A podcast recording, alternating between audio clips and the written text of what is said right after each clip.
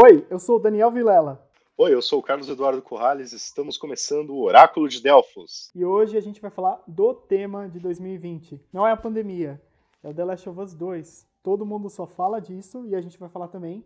E um pouco sobre a narrativa nos games, porque esse jogo, ele se destacou muito pela narrativa, né, Corrales? É, a história realmente é... Eu gostei bastante, mas eu tô achando curioso que eu tô lendo muita gente criticando a história, falando que ele tipo, é um simulador de infelicidade, coisas assim. Ontem ainda eu li um, um artigo que falava que não tem leveza nenhuma na história. Eu achei curioso porque eu usei essa mesma palavra na minha resenha, falando que tipo tem uma quantidade absurda de leveza para um jogo de terror, sabe? Então, eu achei isso muito absurdo. Qual foi o artigo que falou sobre infelicidade? Desse jeito ainda? É, sobre simuladores de infelicidade, eu acho que foi o Kotaku. Não sei Nossa. exatamente qual artigo, eles publicaram vários. Agora, esse outro que falou da leveza era um site mais sério, assim, sabe? Um desses sites de. Sei lá, tipo Forbes, sabe? Uma coisa assim. Sim. E o Jim Sterling eu também. Não lembro exatamente qual. Sim. E o Jim Sterling também é, falou mal da, do jogo, né? É, tanto, tanto sobre o jogo, mas um pouco sobre a Naughty Dog e, e como eu acho que as comparações, segundo ele, não são adequadas, né? De comparar games com filmes, e foi uma das coisas que motivou a gente começar a conversa hoje. Porque a gente tem cada vez mais jogos que se destacam muito pela narrativa, pela história, e nós temos sim pessoas que jogam especialmente pela história, só que é, não são todos os jogos que, no geral, as pessoas consideram que tem uma história boa. E pegando todas essas críticas, né, e vendo que você teve uma experiência com um jogo bem diferente, de novo, Delphos, né, sendo, indo um pouco na contramão de boa parte da mídia, é, a gente queria comentar um pouco sobre isso. Mas para organizar, então, manda. Essa história aí começou quando um crítico gringo falou que, tipo, na mídia, né, na, na indústria dos games, todo jogo é John Wick, então, o, in, daí nesse cenário, o Last of Dog seria a lista de Schindler, né? É, e... é, é uma afirmação bem ousada, eu diria. É, ousada. Inclusive, eu gostaria mais se os jogos fossem mais na linha do John Wick. Eu acho que falta um pouco dessa ação descompromissada, sabe? É, como até o próprio Uncharted, eu acho que iria nessa linha, né? Que é da, da Naughty Dog também. Mas eu acho que falta falta um pouco dessa ação descompromissada. Eu acho que os games em geral são, são bem sérios. E eu acho que o, o The Last of Us, especialmente, apesar de, de ter bastante leveza na história, ele, a história realmente é bem. É um simulador de infelicidade, mas ele, ele não é infelicidade o tempo todo, sabe? E no caso, o, eu até entendo que a comparação com Lista de Schindler talvez tenha sido um pouco infeliz, porque os temas são diferentes, mas é, isso de você dizer que tipo nenhum, nenhuma história de jogo pode ser comparada com uma história de filme, eu acho meio estranho. É, eu compararia, por exemplo, a história do The Last of Us com os melhores filmes do Jorge Romero. Eu colocaria ele pau a pau assim com o Terra dos Mortos, com o Dia dos Mortos, que são os dois que eu mais gosto, sabe? Sim. Porque daí é uma temática semelhante de de zumbis, de pós-apocalíptico e da humanidade se reconstruindo, né, o que sobrou. E também tem uma diferença de gênero, né? Acho que o Dia dos Mortos, o próprio Jorge Romero considera uma comédia, enquanto o Terra dos Mortos é um filme de ação. E o Last of Us eu considero que puxa mais pro terror. Sim. Mas eu acho que ambos falam bastante da enfim, é, aquela, é o básico de uma história de zumbi, né? Os vilões não são os zumbis, os zumbis só estão lá. Os vilões são sempre os seres humanos, né? É, essa abordagem é incrível. E eu acho que nunca vai envelhecer, porque tem tantas formas de você trabalhar isso, né? E várias das minhas obras favoritas, tanto filmes como é, séries e também games, é, eles, eles seguem essa característica. Mas é, para esclarecer então um pouco, a gente começar um pouco é, pelas nossas opiniões em relação à narrativa nos jogos, né? E aí você fala bastante da sua experiência com The Last of Us. Qual é a sua opinião sobre os jogos, então? Você acha que ah, as histórias nos jogos são, por regra, inferiores às do cinema? São menos elaboradas? O que você pensa disso? Eu acho que os jogos não precisam de história para serem bons. Se você pegar, por exemplo, os jogos da Nintendo, é, dificilmente tem uma história muito elaborada e são fantásticos, né? Quem não gosta de Super Mario? Sim. É, agora, eu tava pensando bastante nisso essa semana, porque eu joguei há pouco tempo na né, Last of Us 2, e hoje eu terminei aquele jogo novo do Bob Esponja, sabe? Sim, soube. Mas não li muito a respeito. Então, é esse jogo, é, em matéria de gênero, de gameplay, eu gosto bem mais do gênero do Bob Esponja, né? Que é um plataforma 3D. E ele tem humor, tal, me fez rir alto algumas vezes, mas a história é aquele negócio, tipo, robôs invadiram, vai resolver o caso, né? Uhum. Tipo, bem básico de games, assim. Daí tem, no desenvolvimento de personagens, tem algumas piadas bonitinhas e tal, que fazem rir.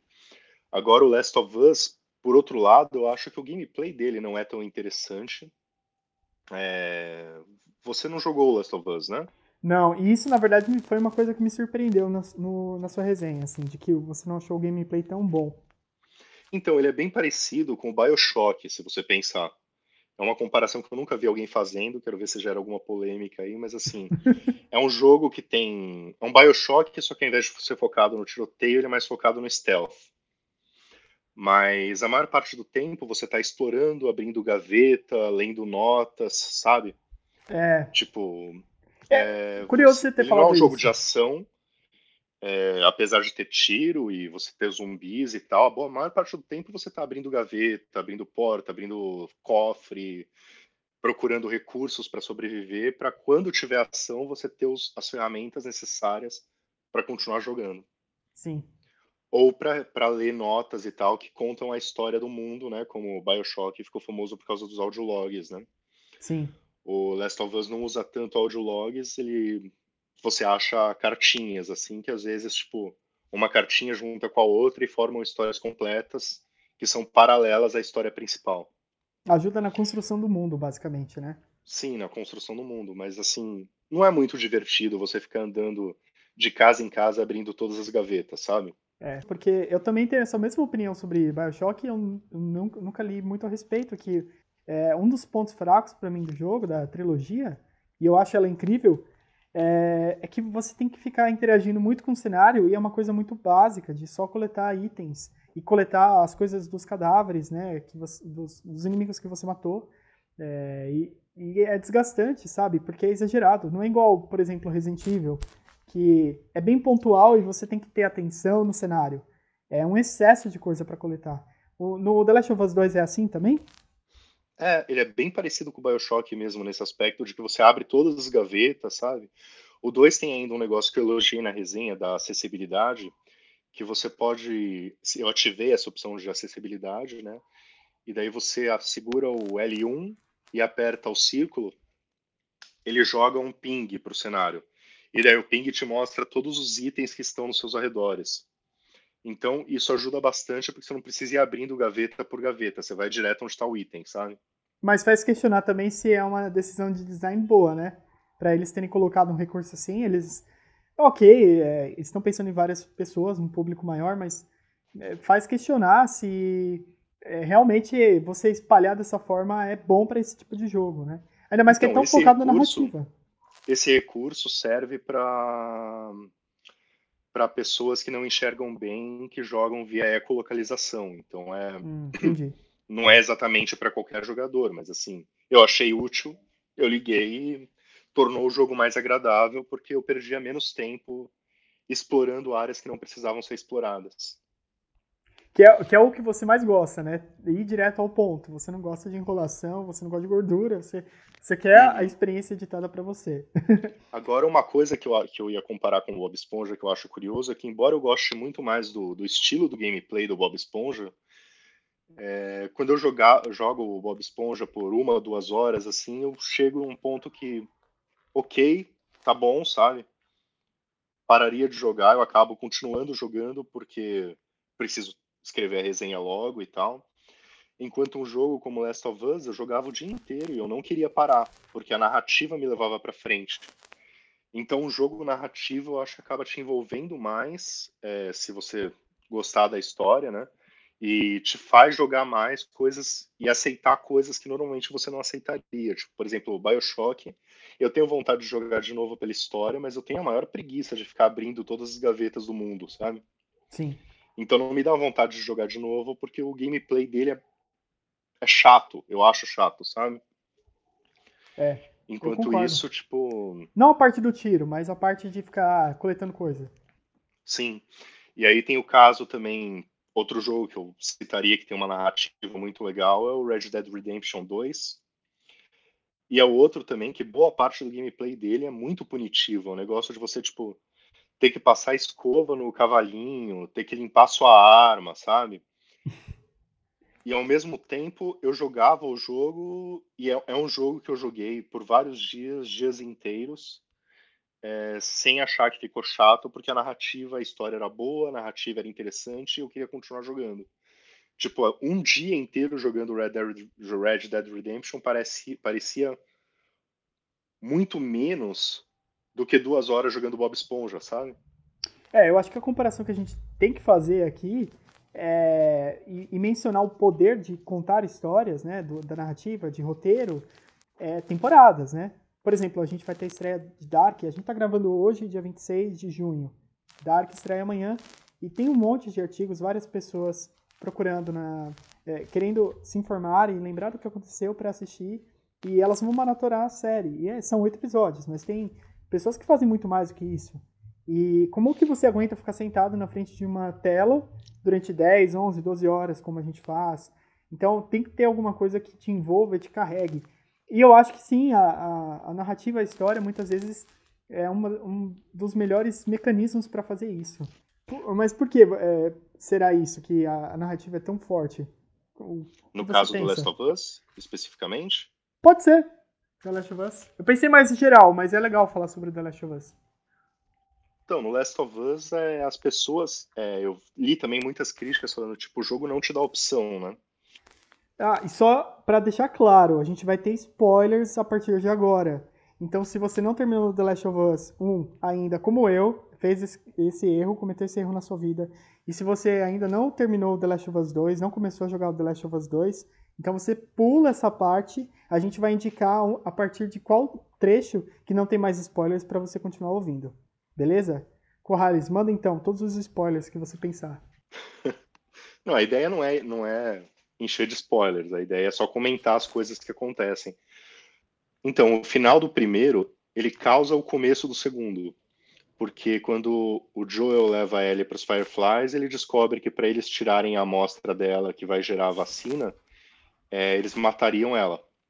E daí ele resolve, tipo, ao invés de deixar a vacina ser desenvolvida, ele matar todos os Fireflies e sair dali com ela, sem contar nada para ela. Então, assim, é um final que, tipo, incomodou as pessoas e tal na época, porque justamente porque não te dá opção. E isso é uma crítica bem forte no, no que as pessoas estão fazendo no segundo, que é justamente ele faz você fazer coisas horríveis sem te dar opção. Mas eu, eu encaro isso como, tipo, tudo bem, sabe? Ele tá te contando uma história. O fato de você ser, de ser interativo, você jogar em algumas dessas coisas horríveis, eu acho que faz parte da experiência e de como o jogo quer fazer você se sentir. Assim, nem toda nem toda manifestação cultural é uma coisa feel good, bonitinha e tal. E o The Last of Us nem tenta ser isso, apesar de eu insistir que tem os pontos de leveza. Então, eu, eu fiquei pensando no que você falou, cara, e é, é, é um argumento interessante, e eu acho que a gente vai começar a divergir. que é o que sempre a gente busca aqui, essas, esses conflitos, né? É, cara, eu entendo muito essa crítica do, do pessoal em relação a você não ter escolha. Eu acho, eu acho isso muito válido, especialmente para games como mídia, como é, pelas características de games, né? Eu acho que você tem que ter escolha. Especialmente se você não for. Se você for obrigado a fazer alguma coisa muito errada e que vai contra talvez o que você tenha jogado até então. É, eu acho que o que você faz como jogador tem que ter a ver, tem que ter relação com o que está acontecendo na história. E aí. Não, mas eu acho que nesse aspecto sempre tem no Last of Us. Mesmo isso, o final do primeiro, lá, o, o Joe resolver matar todo mundo para salvar a Ellie, foi algo que foi desenvolvido ao longo do jogo inteiro, desde o começo, quando ele estava relutante a se abrir com ela, até ela se tornasse uma filha adotiva dele, que ele não deixaria ser sacrificada de jeito nenhum. Então, faz sentido pro personagem. Faz, mas aí para citar um exemplo, aí gente, outro, outro spoiler, é, aí pegando o Life is Strange, é, cara, ele tem uma situação similar no final do, do primeiro jogo, que você tem que escolher entre deixar a Chloe viva ou não, e você pode sim ser egoísta. Só que tudo levou a experiência que você teve no jogo, acredito eu, para a maioria das pessoas, você eh, sente que o me... você tem que fazer tomar a melhor decisão por todos. E você vai ter que sacrificar a, a sua melhor amiga. O jogo disse tudo isso, mas você pode ser contra. Eu acho que alguns dos jogos que mais destacaram nessa geração também é, trouxeram um pouco mais essa questão da escolha. Eu acho que isso é importante nos jogos porque, bem, pensando na narrativa dos jogos, né? A gente vai falar um pouco mais sobre isso lá na frente, mas eu acho que tem uma diferença muito grande entre jogos, cinema e as outras mídias. Porque os jogos, cara, eu acho que é a única mídia que consegue fazer em segunda pessoa, talvez. Porque se, se você parar para pensar, eu lembro de um professor meu de português, muito tempo atrás, ele falava que não era possível você escrever um texto em segunda pessoa. De primeira, eu estou relatando alguma coisa comigo, sobre mim.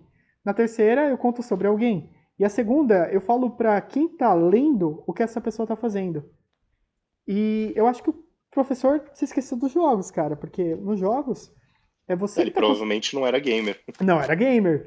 Então, é, nos jogos você cria a história. Eu acho que a, os avanços narrativos mais significativos que a gente teve estão relacionados a isso, inclusive. Não se você é, trouxe alguma técnica elaborada do cinema, ou, ou, por exemplo, como o Kojima fez muito, né? Ele, inclusive, a, o histórico dele era, é, era do cinema, e aí ele viu os videogames como uma opção para ele tentar buscar isso. E normalmente tem muito conflito entre o que você está fazendo no jogo e o que está sendo contado na história, inclusive em relação aos personagens. Tem vários exemplos, eles têm até um termo para isso, é ludodissonância narrativa, alguma coisa assim, não é? Ludodissonância narrativa. Ludodissonância narrativa. Opa, o correto é dissonância ludonarrativa. Então, assim, você tem o Uncharted, por exemplo, que o, o, seu personagem é um cara legal, só que ele mata um monte de gente. Tomb Raider também, que comete o primeiro assassinato, se sente super mal. E aí, depois disso, ela é, sai matando a rodo, porque você, como jogador, faz isso. Então, eu acho que a, a narrativa vai muito à frente quando você consegue respeitar isso. As ações que você toma dentro do jogo têm sentido no contexto da história e do que está acontecendo. E eu entendo essa crítica do pessoal falar que no The Last of Us 2 isso não está sendo respeitado porque você deveria ter opção. Eu acho que até reforça um pouco. Se você tivesse opção, você poderia escolher algumas das coisas piores, é, assim, do ponto de vista da maioria das pessoas, mas seria a sua história, né? Eu acho que é essa a diferença. Eu acho que é diferente uma, diferente uma história criada para ser a sua história, como Life is Strange, é, que na verdade as opções que você tem são mínimas, assim, em geral, tipo, é como eu costumo falar, é que nem a vida real, você só sente que você tem opção, mas no final das contas você dá, vai sempre para o mesmo caminho. Mais ou menos, né? É... São poucas opções, mas elas são decisivas, né? Por exemplo, o destino é, da No caso do Life is Strange é essa do final, né? Sim. Mas você é chega nesse final de qualquer jeito, não interessa o que você faça ao longo da história. Verdade, mas ali você pode optar. Entendeu? Eu acho isso mais interessante, talvez, do que ter um arco muito fechado. É... Não sempre, né? Tem jogos muito bons que contam uma excelente história, mas essa opção da escolha eu acho que pode ser importante, dependendo do, do que você está pedindo para o jogador fazer. Mas de qualquer jeito é uma outra, é o que eu ia falar, é uma outra coisa você fazer uma história é, interativa, como Life is Strange, que é pensada para ter opções, ou se você quer contar uma história, no caso do Last of Us, tipo é, sei lá, no caso do primeiro, por exemplo, daria para você ter opção no final, e daí o segundo pegaria que, tipo, o Joe despirocado era o final real, né? O final que, que eles continuaram. Ok.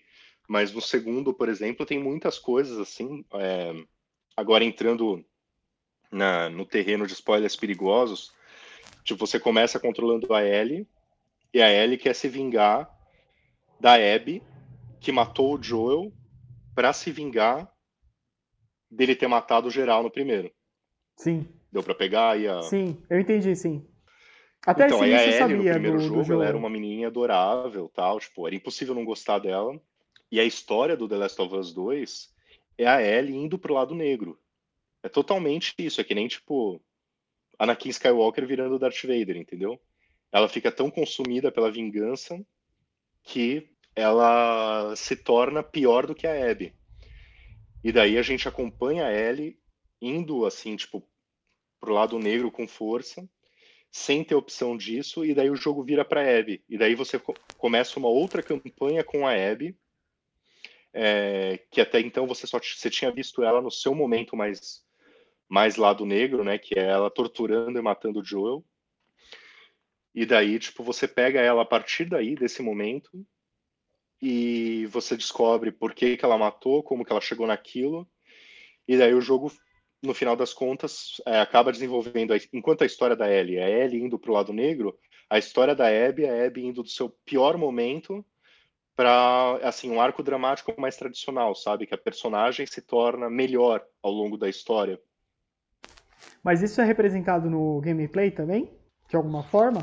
É, no gameplay da Ellie, sim, chega a, você é obrigado, por exemplo, tipo as coisas horríveis que você tem que fazer, tipo tem hora que sei lá, alguém para na sua frente e começa a rezar e você tem que matar o cara, sabe? Coisas do tipo. É, bem E desconfortável. na. Oi? Bem desconfortável, né? E daí na história da Abby, é, ela começa, ela faz parte de um, de um dos grupos das duas facções, se é da minha resenha você deve lembrar, que tem uma facção militar, que são os lobos, e a, e a facção dos os culto, que é os Scars, Sim. Aí as duas estão em guerra, a Ellie entra no meio, mata todo mundo, e a Abby faz parte dos lobos. E ela está em, em guerra, portanto, contra os Scars.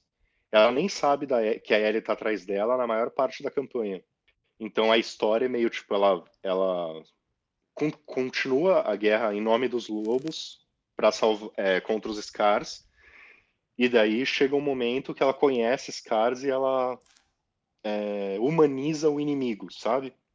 Ela vê que são pessoas do outro lado também. E daí, a partir daí, o gameplay dela envolve, tipo, ela proteger duas pessoas, assim, uma, uma jovem adulta, assim, uma adolescente no final da adolescência e um menino de 14 anos.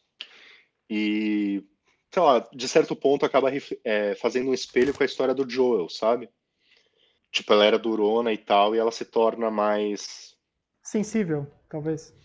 É, sensível é uma palavra melhor do que eu estava pensando. então, eu acho muito legal, eu, eu acho que provavelmente eu ia até gostar mais da experiência, mas eu entendo a crítica, cara, eu, eu, eu entendo a crítica, assim, de você ser obrigado a fazer coisas que você não gostaria no jogo. E Agora, que... quer saber o que realmente me incomodou na, na narrativa do Last of Us? É assim, eu vou agora entrar direto no final do, no final do segundo jogo, então spoiler nervoso também.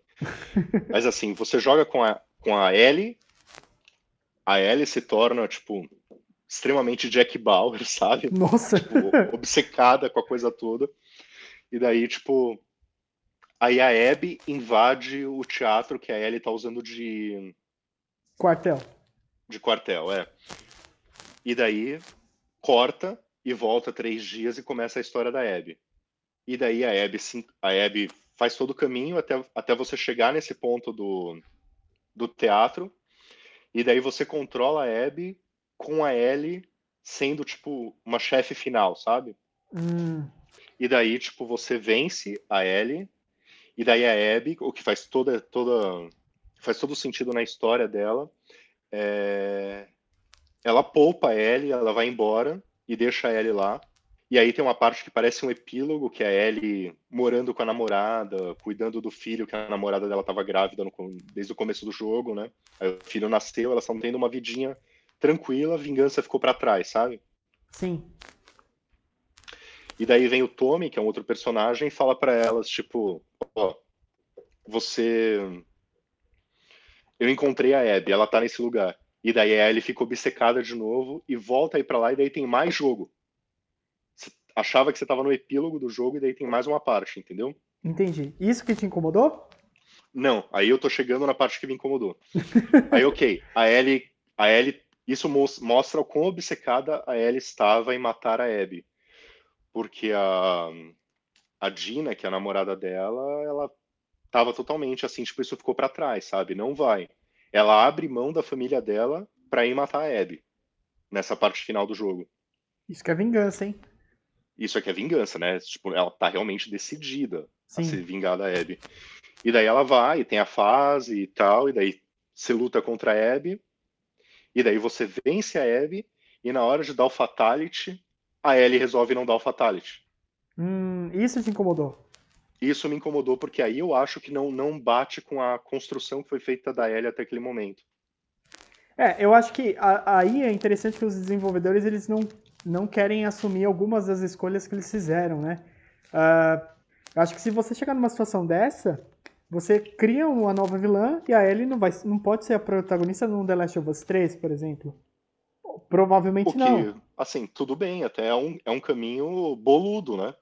Eu Sim, acho legal isso. Eu também acho legal, mas eu duvido muito que a indústria faça isso. E eu acho que tem a é. ver um, um pouco com os argumentos que. É, a, a, gente comentou sobre o vídeo do Jim Sterling e ele fala bastante que é, os, os jogos nunca poderão ter histórias tão elaboradas, os triple A's, né?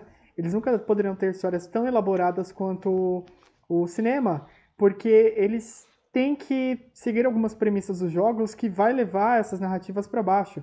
É, e, em grande parte, agradar o público, garantir que você seja o vencedor. Então, acho que como jogador, talvez, você queira realmente é, dar um jeito na Abby, enfim, chegar no final e falar, eu venci e aí poupá-la, não o contrário.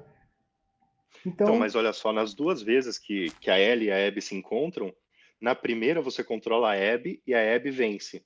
Na segunda você controla a Ellie e a Ellie vence. Então, tipo, é uma forma de conciliar isso, e a meu ver, a história do The Last of Us é uma história bem complexa, assim, tipo, que foi muito bem contada, muito bem escrita, e é uma história boluda, assim, tipo, que você não vê, você não vê em qualquer mídia, é, eu acho que esse, esse problema do final, talvez mais do que uma interferência de produtor, assim, tenha sido falta de bolas mesmo. Tipo, falta de bolas de falar, a Ellie, aquela menininha adorável do primeiro jogo, agora é a vilã desse mundo, sabe? É mais uma vilã. Eu acho que, tipo, eles deveriam ter. Sabe, eles fizeram um all-in, sabe? Que nem no poker. Aham, uhum, sim. E daí na hora eles arregaram. É, então. Mas eu e já que você vai, vai fazer o all-in, aí vai all-in, meu. Vai até o fim, sabe? Eu fico com essa impressão de muitos jogos, na verdade. E é por isso que eu admiro tanto é, o Nier Automata, por exemplo, que eu acho que a gente vai falar um pouco mais depois, né? Mas, enfim, voltando então, acho que agora a gente passou da parte dos spoilers pesados, né? É, para quem não acompanhou é, essa discussão toda que a gente fez agora, Corrales elaborou um pouco sobre o, os, os, detalhes da história e os caminhos controversos que The Last of Us 2 escolheu. Mas, no geral, você gostou bastante da, da narrativa e você acha que é uma evolução para os games? É uma, uma coisa pouco comum? Eu acho que é uma história que é pouco comum, sim. É uma história pouco comum em qualquer mídia, não só nos games. É, eu acho que eu falei isso na minha resenha, mas assim, nunca alguém que. Nunca um vilão foi tão bem elaborado, sabe? Tipo, alguém que você começa odiando, ou pelo menos vendo como uma pessoa má, você vê que não é uma pessoa má, na verdade. E ao contrário, a pessoa que você começa, tipo, a primeira cena da Ellie, ela fazendo briga de bolinha de neve com, com criancinha, sabe? Sim. Tipo, era, era muito fofo. É, por exemplo, um exemplo da leveza que eu citei na minha resenha, que o, aquela matéria do site mais sério falou que não existia. E pela descrição do, do, do seu texto, me lembrou bastante Metro Exodus. É parecido com aquilo? Os momentos que você tem? É, eu diria que a, a Naughty Dog é melhor em fazer a leveza do que a turma do Metro. No Metro tem, né, aquela fase, aquela parte que eles tocam, né? Ah, e algumas outras é... também. Mas eu acho que a Naughty Dog, assim, é, que, elas, que eles fizeram no Uncharted, no Last of Us, tem umas. Tem coisas, assim, que são muito, tipo. Você solta uns ah, sabe? Umas coisas assim. Tipo, no primeiro, você já deve ter pelo menos ouvido falar que tem uma cena, a cena das girafas, que Sim. se tornou super famosa. Não, quem marcou é... essa cena, cena, da girafa foi você na sua resenha. Eu tenho ela na mente, eu lembro do, texto, você falando disso, de como te impactou. Você colocou então, um, um exemplo aí, é. falando, por exemplo, do, do Uncharted 4, o começo dele, que mostra a vida de a vida de casal do Drake com a Helena. Aí eles tipo vão jogar videogame, eles vão jogar Crash Bandicoot. Aí eles ficam brigando sobre que bicho é o Crash, sabe? é Essa tipo é uma um boa diálogo... briga. É, então, é uma briga assim, é uma briga amigável, né? Não é que eles Sim, sim, mas eu quis dizer, definir quem é o Crash é uma boa briga, porque se você pegar o bicho real que ele, pelo, no qual ele foi baseado, é muito diferente do, do resultado realmente do Crash.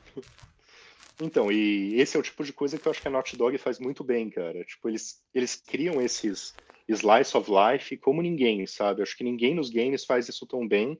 E mesmo em filmes e TV, é difícil você ver cenas assim tão humanas quanto, tipo, sei lá, um casal jogando videogame e conversando sobre que bicho é o Crash, sabe? É, eu achei interessante, uma das coisas que você comenta no texto é como as mídias acabam sendo mais limitadas, porque, assim, o tempo que você tem no cinema, cinema você tem que ser muito cirúrgico, né? É, mas na série de TV também, mas acho que no cinema é pior, porque você tem uma hora e meia, duas horas. Então, cada cena tem uma importância enorme sobre o que você mostra e o que você não mostra. E aí, hum. o, às vezes. Uma cena de, como essa do Crash não teria lugar no cinema. Exatamente, porque você não consegue encaixar. Numa história, por exemplo, de terror, então o, a construção do personagem tem que ser lá no primeiro arco e o restante você tem que seguir em frente, bola para frente, não dá para perder tempo nessas coisas. É, e quando acontece, pensando agora, talvez é, Vingadores Ultimato, que é um blockbuster enorme, que tem um foco totalmente diferente, mas tem muita, muitas cenas um pouco mais sensíveis, é assim, piscou, perdeu. Se você não prestar muita atenção no que o personagem está sentindo ali, é, você não vai entender a profundidade da história. É, então, e hoje a gente estava comentando, tipo, o, esse vídeo do Jim Sterling que você comentou, tipo, ele fala que ele dá a entender que, tipo, nunca um, um jogo vai, ser, vai ter uma história tão boa quanto o cinema, né? É, eu já diria que até o cinema atualmente não anda tão bom assim, porque justamente o cinema tem tem tanto dinheiro, tanta interferência de produtor, que dificilmente as histórias vão por caminhos como a que o The Last of Us foi. Tipo, histórias que não são feel good, que não tem final feliz, sabe? Sim. Eu acho que nesse aspecto, a TV, por exemplo, atualmente é uma mídia melhor para contar histórias elaboradas, que sejam não sejam tão clichês. Tipo, em filme, eu costumo pegar as cabines e, tipo, eu sei exatamente quando vai acontecer quase tudo, sabe? Porque não tem mais nada surpreendente no roteiro, né? Pois é, na TV eu não sinto isso. É... Uma boa série de TV consegue me surpreender e consegue ir para caminhos que eu não esperava. Assim como Last of Us, eu acho que o ponto de. É, os games, até eles têm um pouco desse interferência de produtor, assim, do, tipo, pessoas do dinheiro falam que tem que ter algumas coisas. Mas, curiosamente, eu não acho que nos games, talvez por eles não serem uma mídia unicamente narrativa, como o cinema, é, isso não, não influencia tanto nas histórias. Influencia, por exemplo, como a gente viu acontecendo com a Ubisoft no ano passado, que eles lançaram um monte de RPG de mundo aberto, de loot, e ficou tudo igual, e as pessoas pararam de comprar os jogos deles, sabe? Porque eu acho que os produtores chegavam para desenvolvedor e falavam: não, você tem que ter loot, você tem que ter microtransações, você tem que ter mundo aberto. Eles tinham que fazer um checklist. Mas, por exemplo, a história do Assassin's Creed Odyssey Sim. ainda é legal. Eu acho que ela é melhor do que boa parte dos filmes do ano passado, por exemplo. É, é, e é uma história bem elaborada também, que leva bastante tempo, com, contada devagar e tal, com muitos personagens. É, eu acho que é o tipo de história que, se tanto você vê em livros ou na TV. Eu acho que, nesse, então, quando um, um jogo narrativo, um bom jogo narrativo, é escrito por um bom roteirista, eu acho que ele chega a pontos que os filmes não conseguem chegar hoje em dia. É, eu acho que eu sempre concordo, assim. Eu, eu primeiro, eu, eu, acho que não é a regra, tá? A minha opinião é que a maioria dos jogos realmente. Os AAAs, eles não têm histórias tão boas assim. Mas eu acho assim que tem esse potencial para você chegar numa coisa muito melhor, é, às vezes até do que o cinema. Eu não sei se não, não sei se a comparação é certa e é justa também, entendeu? Eu acho que o cinema você faz coisas que você não consegue nos jogos pelas limitações das mídias e vice-versa. Mas eu acho que o grande diferencial é esse aspecto que eu comentei no, na sessão de spoilers sobre você ter uma experiência em segunda pessoa e construir a história assim. Você já jogou o Inside? Já joguei, mas antes da gente entrar no Inside, eu queria fazer um follow-up no que você falou. Mano. O que você acha que é possível fazer no cinema que não é possível fazer nos jogos? Eu acho que a, por conta do gameplay, você estende algumas coisas que você não faria no cinema. Então, a, a, a boa parte das técnicas de roteiro que são aplicadas no cinema que você tem é, como você tem limite de tempo, né, e você tem um certo limite da audiência, você tem é, essa, essa questão toda que eu, eu falei sobre você precisa agilizar algumas partes, você é muito cirurgião em algumas. Nos games, às vezes você tem, eu vou dar um exemplo, você tem um, um arco dramático super importante da história principal, eu paro aquilo tudo que eu tô fazendo e vou fazer 10 mil side quests. Porque a sua motivação como jogador tá diferente da motivação do personagem na história.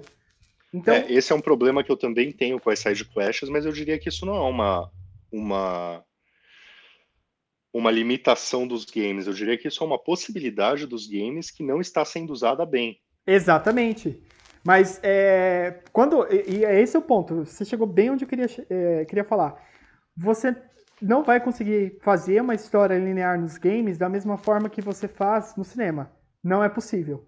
É, vai acabar sendo diferente, porque ela depende do tempo do jogador de perceber e aprender as mecânicas no jogo. Você tem, ok, os jogos que são mais filmes interativos, aí eu acho que isso é bem mais controlado.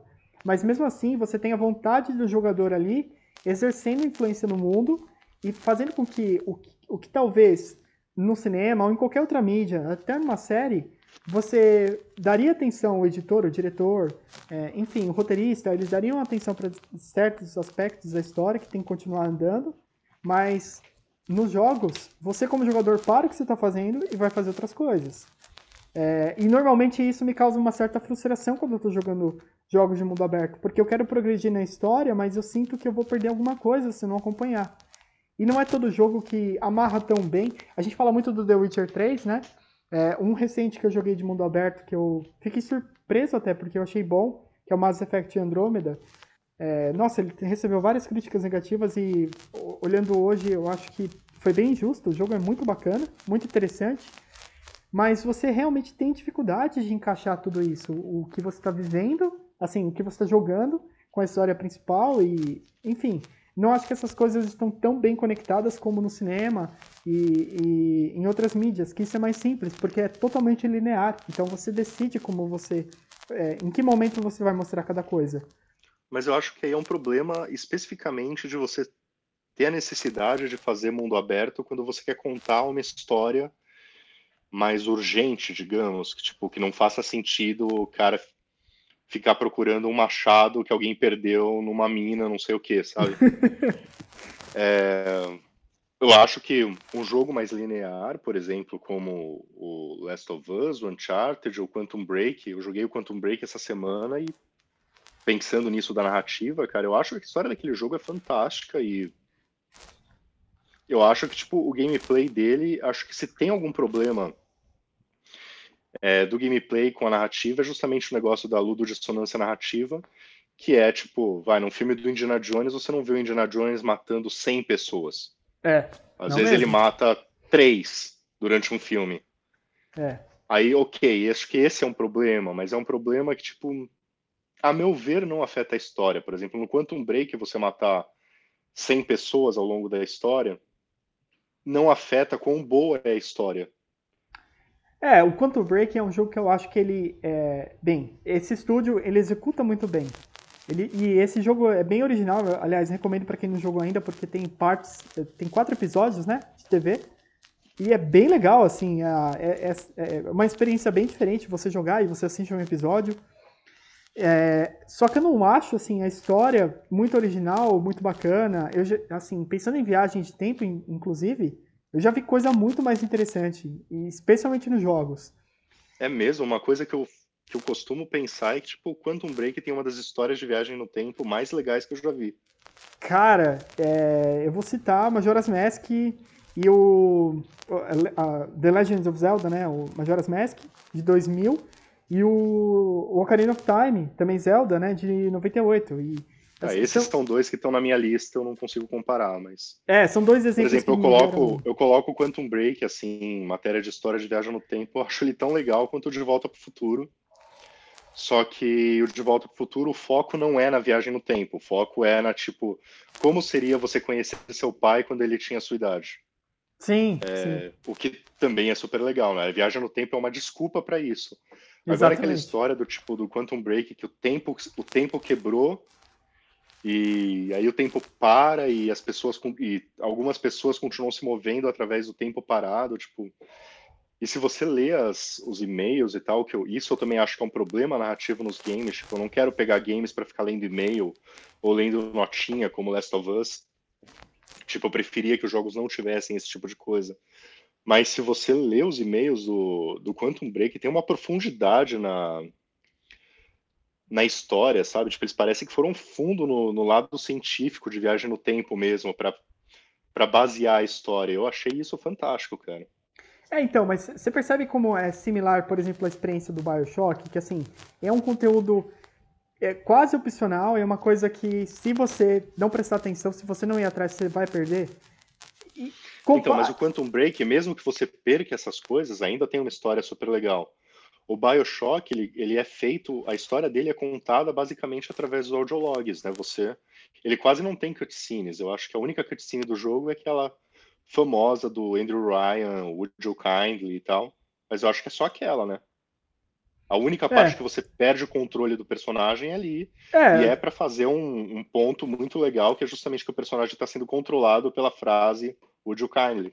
É, exatamente. Eu, eu diria que também a, a, o começo do jogo, apesar de não ter cutscene, do primeiro, né?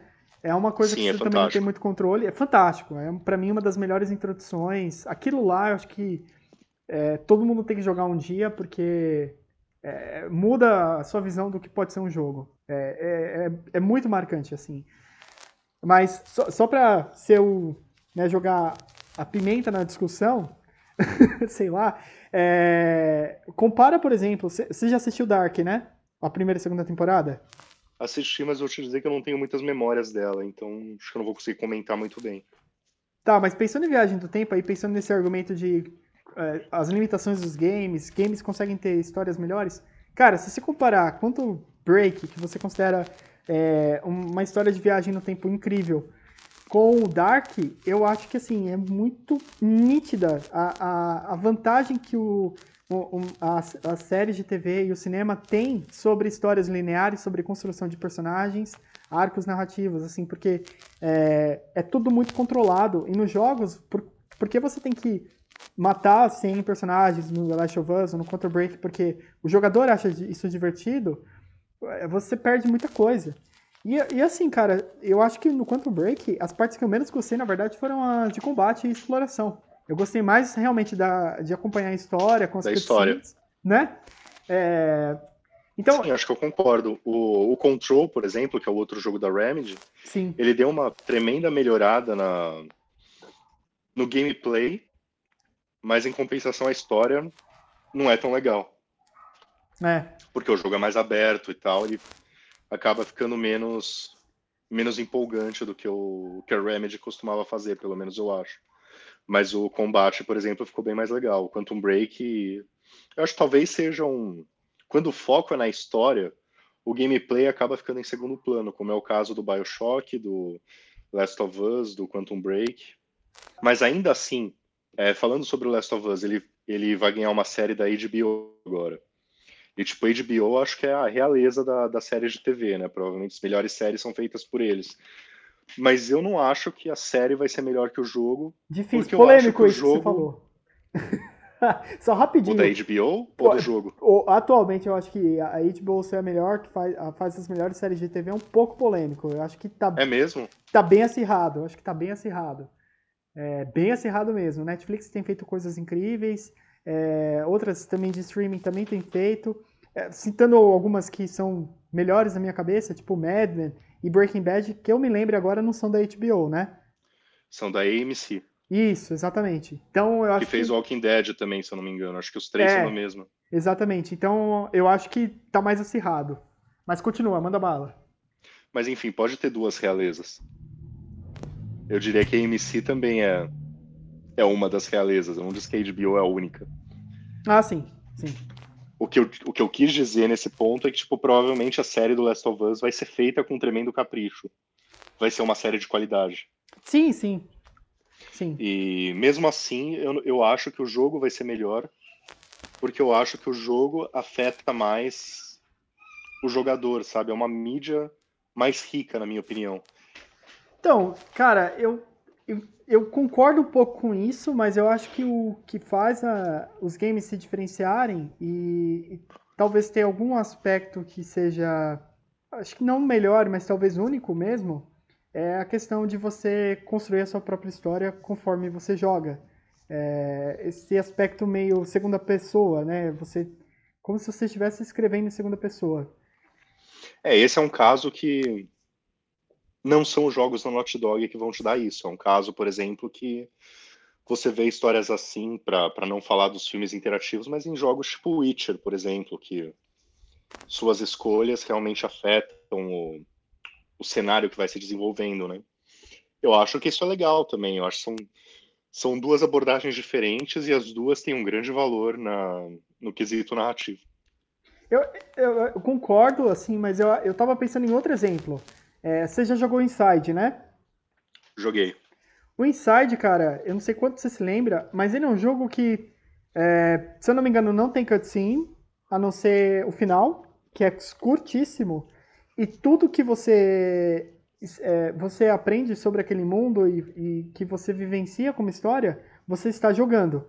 Então, algumas das cenas mais marcantes daquele jogo é quando você começa a andar em sequência junto com outros personagens que estão andando ali também, e você tem que ir no mesmo ritmo, porque senão você vai ser identificado como um ser pensante que não está sendo controlado e aí vai ser exterminado. Então. Sim, isso é genial também. O Inside é um jogo genial também. Genial.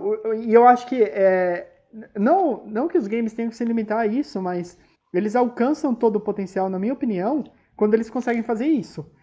Porque apenas pela, uh, pelo gameplay você consegue ensinar a pessoa a jogar, você consegue contar uma história e você consegue construir um mundo simplesmente numa ação. Então eu acho que o Inside faz isso da esquerda para a direita. É, o jogo inteiro é da esquerda para a direita e tem tanto subtexto ali, tanta coisa que você pode interpretar daquela, daquele jogo. Ele só tem três horas, mas se a gente começar a discutir aqui, a gente consegue falar por muito tempo. E... É, eu acho que o Inside realmente é um jogo genial, mas eu também acho que o The Last of Us é um jogo genial. E como eu sempre falo aqui, eu acho que tem espaço para todo mundo, sabe? São, ah, são experiências narrativas diferentes e eu não gostaria de ver, tipo, jogos como The Last of Us fazendo com que jogos como Inside não existissem mais. Ou vice-versa. E nem né? vice-versa. Não, uhum. eu concordo, mas o que eu quero dizer, é, acho que o ponto que eu quero chegar é.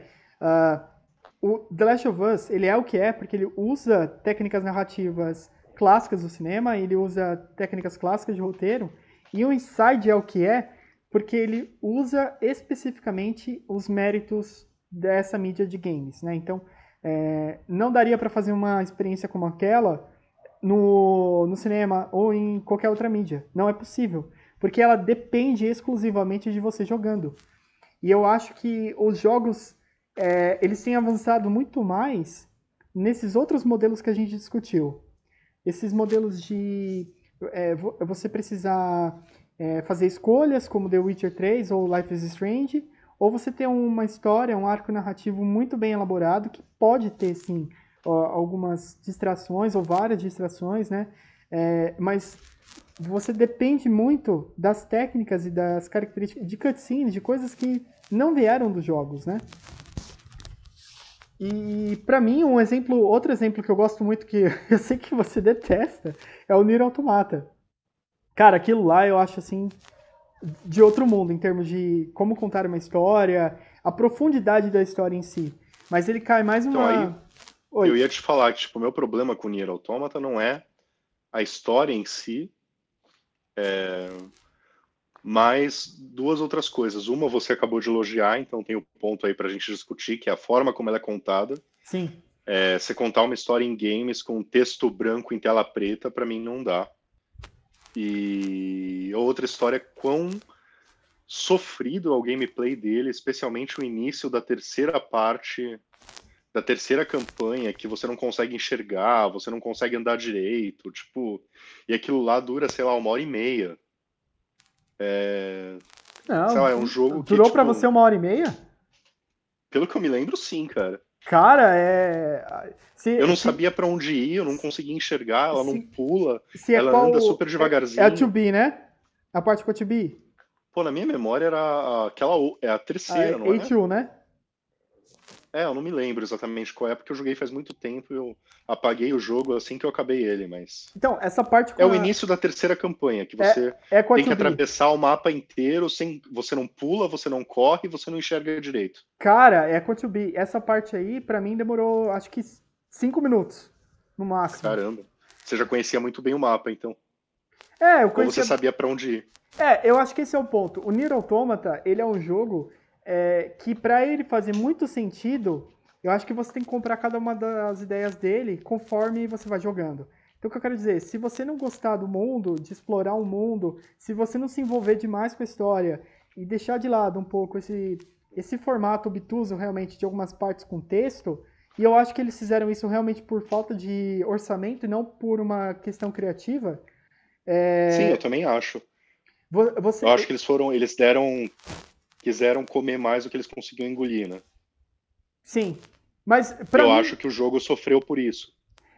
Sofreu então, muito. Eu entendo, mas para mim não, não foi um sofrimento muito grande. E eu acho que eles acertaram, que é, eu acho que eles. Eu gosto muito desse respeito que eles tiveram com os jogadores, porque eles venderam a primeira campanha. Eu, esse, naqueles cinco argumentos do para jogar Nier Automata, eu não sei se é Automata ou Automata, tá? Eu sempre fico em dúvida. Mas ali eu escrevi que eles a, a Platinum ela, ela só avisa sobre as outras duas campanhas quando você termina a primeira. Então não é uma coisa que eles utilizaram como uma estratégia de marketing ou qualquer outra coisa para chamar os jogadores. É realmente a experiência completa que eles queriam entregar, mas eles fizeram o melhor que eles podiam para conseguir. E eu, eu, eu tenho muita empatia por isso, mas mesmo assim, mesmo com é, essas limitações que eles tiveram no orçamento e nas escolhas, cara, eu acho a história extremamente envolvente e eu, eu tenho dificuldade de lembrar de outros personagens que eu tenha gostado tanto em games como eles. Eles são então, androides. Eu acho curioso que você falando agora de como eles venderam o jogo, né? Sim. Eu joguei o Nier Automata e eu resolvi comprá-lo depois de jogar o demo, que é aquela primeira fase, que é uma fase de ação que tem vários movimentos de câmera, tem hora que é twin stick shooter, tem hora que é hack and slash, sabe? Você sabe, né? Sim, sim. Aquilo lá é muito bom. Pois é, eu achei aquela, fa aquela fase, eu acho até hoje genial, assim, que é o demo do jogo. E é só isso no jogo que tem que é daquele jeito. Eu acho que. Então, se... tipo, eu me senti muito enganado, cara. Eu senti que eles venderam para mim uma coisa que o jogo não era. Cara, então, talvez eu nem tenha dado a chance para a história que eu deveria ter dado, porque tipo, somou tudo. Somou o fato de que ele, ele me vendeu um gameplay que ele, que ele não entregou. É, boa parte do gameplay depois foi extremamente punitivo, como essa parte da Chubi na terceira campanha. E a história de texto branco em tela preta, que tipo, eu não consigo me envolver. Eu prefiro ler um livro do que ler texto branco em tela preta na minha televisão. Sabe outro que eu tô lembrando que eu amo e você também teve problemas? O Okami. É, mas esse é um jogo bem clássico, né? Que não me pegou mesmo, mas acho que foi mais pelo gênero, pela duração. Ah, mas eu achei é... ele longo demais. É, você Agora, gostou... o Nier Automata, a ah. história ah. dele é o tipo de história que eu gosto, cara. É... eu deveria ter gostado da história dele, mas ela não conseguiu me pegar de jeito nenhum. Tipo, talvez se fizessem uma adaptação do Nier Automata para TV, é, ao contrário do Last of Us, eu gostasse mais da TV. É, eu acho que é um pouco de. Bem, a minha opinião um pouco sobre isso é assim: quando você tem uma história muito, muito boa, eu acho que dá para passar um pouco pelas limitações do formato e de como aquilo foi contado, é, porque você realmente se envolve demais com aquilo. Eu, eu me envolvi demais com os personagens. Eu acho que eu, é, todas as reflexões que o Nier Automata ele propõe E, e as respostas que ele dá também são muito significativas. E é uma profundidade que eu, eu sinceramente, é, eu, eu, vejo em pouquíssimos jogos. O que eu consigo lembrar agora foi o, o Inside, que eu mencionei antes. Talvez Dark Souls, dependendo da forma como você interpreta aquele primeiro jogo. Mas... É, Dark Souls tem bastante a ver com o Inside nesse aspecto de que ele também quase não tem cutscene, não tem história, é, né? Exatamente. É tudo tipo que você vê, você interpreta. E no caso, o Inside, eu, eu consegui interpretar ele melhor do que o Dark Souls. O Dark Souls eu jogo meio como um jogo de ação. É... Não me ligo muito em coisas como essa, essa, fa essa fase genial do, do Inside que você citou. Sim. De que tipo, você não pode demonstrar que você é um ser pensante. Isso. É genial. Eu não me ligo cara. tanto em coisas assim no Dark Souls, mas o Dark Souls para mim é um jogo de porrada. Eu jogo pela porrada, pela ação. então, eu, eu, cara, eu jogo Dark Souls também pela porrada, mas e comecei a jogar pela porrada, pela exploração. É aquele jogo é sensacional, clássico. Porém, se você tirar um tempo para pensar no que eles querem dizer com a história, também é muito profundo. E eu acho que essa é uma das vantagens, assim, se você pegar Dark Souls, Inside, acho que Nier Automata, de uma forma talvez um pouco diferente, é... Não, o Nier Automata é uma história mais tradicional, né? Ele mais tradicional. fala as coisas. Mas você concorda é mais comigo... verbal, digamos. Sim, mas concorda comigo que muitas das coisas é, mais profundas você tem que tirar um tempo para interpretar, ir atrás, tem que saber que o nome daquele personagem significa. É, ele é baseado num, num filósofo, e aí tem uma teoria, tem uma forma de pensar que é, você tem que tirar conclusões. É, eles são é mais. aquela história, quanto mais você se envolve, mais ela te dá, né? É, exatamente. Eles são jogos mais introspectivos, assim. Eles não são é, momentos muito fortes, assim, é, para tentar arrancar uma emoção sua. Eles preferem que você pense. E você precisa se envolver com aquilo de uma forma diferente. E, cara, é, para mim, já falei isso pra você algumas vezes, não sei se eu já falei aqui no podcast ou no site, mas o meu jogo favorito é Super Metroid até hoje por conta disso. Eu acho que o que aquele jogo consegue fazer para contar uma história é, é a base para vários desses outros jogos que evoluíram a narrativa. O, o Inside, com certeza, acho que é um, um dos melhores exemplos para citar. De que você não precisa. Eu fiz até uma né? matéria um tempo atrás dizendo como, como o Super Metroid influenciou Dark Souls, né? Exatamente. E não só Dark Souls, né? Vários Ah, outros... não, claro, é um jogo super influente. Muito, o muito. Super Metroid foi tão influente para os anos seguintes quanto o Dark Souls foi para os anos seguintes. É, exatamente. E aí eu, eu, eu paro pra pensar, né? A gente vê. A gente, os Metroidvanias, eles são mais dessa geração, né? O, o, o auge, o excesso. E alguns dos melhores, por exemplo, Hollow Knight, que falam muito. É, Guacamole também, que foi. É, o próprio Salt and Sanctuary, que é baseado em Dark Souls, mas é um Metroidvania também. É, eu acho que daqui a um tempo talvez a gente veja jogos melhores com a influência do Dark Souls. Isso me anima bastante. Eu acho que os, os, vai ser legal quando os jogos do Dark Souls resolverem não ser apenas covers de Dark Souls, copiando tudo dos jogos, mas pegando, tipo, sei lá, teve uma época na geração passada que todo mundo queria ser um God of War. É. Aí, por exemplo, todos os jogos tinham câmera fixa, tinham combate com os mesmos combos, sabe? Tipo, e agora tá assim com Dark Souls. Eu acho que não precisa ser assim. Tipo, você não precisa pegar tudo, pegar todo jogo influenciado por Dark Souls tem que ser difícil pra caramba. Todo jogo influenciado por Dark Souls você precisa perder a XP quando morre. Todo o checkpoints tem que sempre que funcionar daquele jeito, sabe? Não precisa ser sempre igual. Não, não. Tipo, você pode não. pegar uma dessas características e criar em cima delas. Com certeza. Com, nossa, concordo 100%. É, mas então, para voltar no argumento da narrativa e fechar, porque nosso podcast está ficando longo, né? É, e eu acho que a gente conseguiu abordar quase tudo que a gente queria aqui, ou tudo, né?